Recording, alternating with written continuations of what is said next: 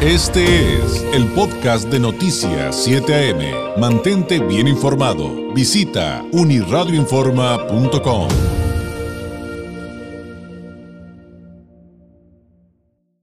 Inseguridad, violencia de género, eh, falta de políticas públicas adecuadas para brindarle seguridad a las mujeres en nuestro país, falta de perspectiva de género y muchos otros temas se desglosan de lo que vivimos esta semana luego de ver estas imágenes realmente perturbadoras de una mujer violentada y secuestrada frente a los juzgados civiles de Tijuana. Para entender más a fondo eh, la importancia de este tema y también para enterarnos bien a bien del tema de la seguridad en los juzgados, porque muchos no sabemos, ¿tienen? ¿No tienen seguridad? ¿Tienen presupuesto? ¿No tienen presupuesto? ¿Están armados? ¿No están armados?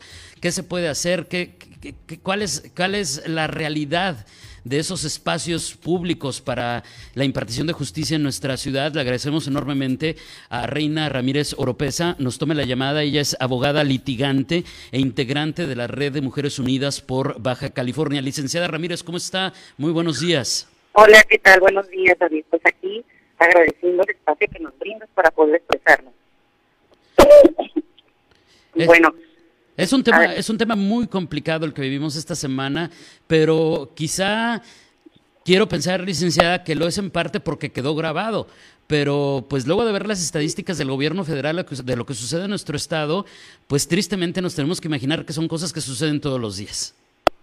Lamentablemente, pues ya nos alcanzó, ¿verdad?, en el área de la justicia no es el primer, la primera situación que acontece en las instalaciones de los juzgados. precisamente el año pasado hubo un intento de robo de un cajero automático que existe en el interior del edificio. Eso, esa es una situación. Eh, la vigilancia realmente ha sido muy poca eh, durante todo el tiempo que han estado funcionando los juzgados, definitivamente. Eh, lo que yo puedo decir es que no, no sé por qué tendría que ser a cargo del Poder Judicial la vigilancia, porque definitivamente el sistema judicial requiere de seguridad. En, en estos tribunales hay, hay lugares donde se recibe dinero, asisten niños, niñas, adolescentes, personas de la tercera edad, porque ahí se retiran asuntos en los juicios en materia familiar, en los juzgados familiares.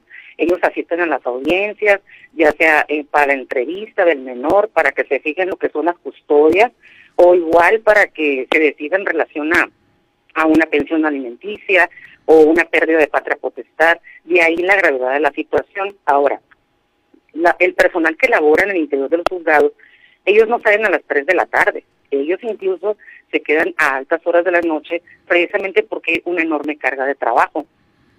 En otras ocasiones me ha, tocado entrevista contigo, David, en relación a los temas de las manifestaciones que varios abogados intentamos promover para la apertura de juzgados. Entonces, debido a las cargas de trabajo tan extremas que hay, ellos tienen que manejar este, jornadas muy altas para poder sacar lo que es la carga de trabajo. Entonces, eso implica que el personal del, que, que labora en juzgados obviamente se tengan que quedar incluso hasta fines de semana. Ahora, como abogados litigantes, también tenemos una opción, por ejemplo, oficiales de partes está abierto de 6 de la tarde a 12 de la noche para recibir escritos que son de términos que se van a vencer. Y en muchas ocasiones, pues cabe la posibilidad que entre las partes haya un conflicto bastante pasional, ya sea por una cuestión de un divorcio, una división de bienes, los incluso una propiedad, exacto.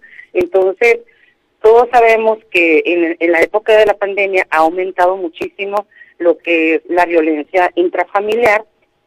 Sin embargo, estas afectaciones que existen en torno al, al Poder Judicial, a raíz de las carencias de presupuesto, ha derivado en el acontecimiento de que ocurrió el día de antier. O sea, ¿cómo es posible que haya una persona que ingrese, bueno, dos personas, perdón, porque estaban armados, que ingresen como nada, saquen a la abogada y, y no suceda nada, pues, o sea, el, el, el personal que está ahí de vigilancia no son personas que se encuentran armadas ni están capacitadas para poder atender una situación de ese tipo. Y, y incluso, perdón, hubo abogados que estuve yo comunicándome con ellos y me dije, me dijeron, perdón, no podemos hacer nada porque pues sacaron los cartuchos y pues de qué manera vas a poder abordar una situación así. Claro. No, no hay capacitación para eso, pues. Ahora, hay, precisamente el día de los hechos, pues se, se informó, ¿verdad?, sobre que la ciudad de Tijuana es uno de los municipios con alto índice delictivo y más que nada en, en delitos de género, feminicidio, violencia familiar, etcétera.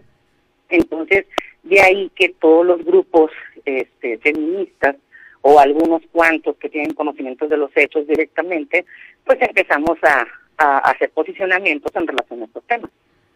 Claro, por supuesto.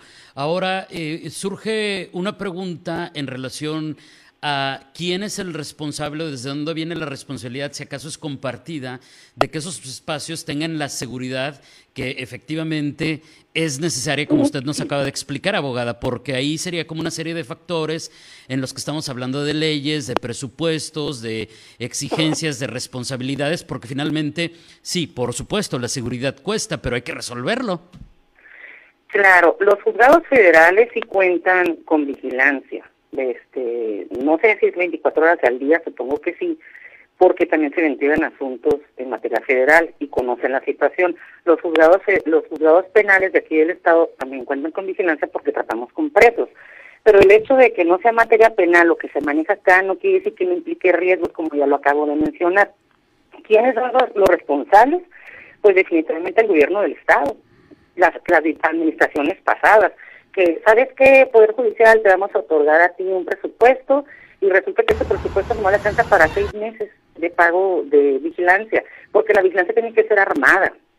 No puede ser una una vigilancia de que aparezca nada más con un uniforme. Eh, eh, ya sucedió, o sea, fue un fracaso el, el utilizar ese tipo de vigilancia, pero el Poder Judicial, puedo decir que hace lo que está en sus manos, ha intentado gestionar el tema de la vigilancia pero no ha llegado a puntos de acuerdo porque resulta que dicen que no hay policías eh, suficientes en la ciudad, eh, incluso, por ejemplo, mencionan que ustedes ya cuentan con seguridad privada, ¿me explico? Entonces, por eso se en el en el pronunciamiento que se que se sacó por parte de la Red de Mujeres Unidas de Baja California, se menciona el tema del presupuesto. El tema del presupuesto ni siquiera alcanza 1.8 millones este al año.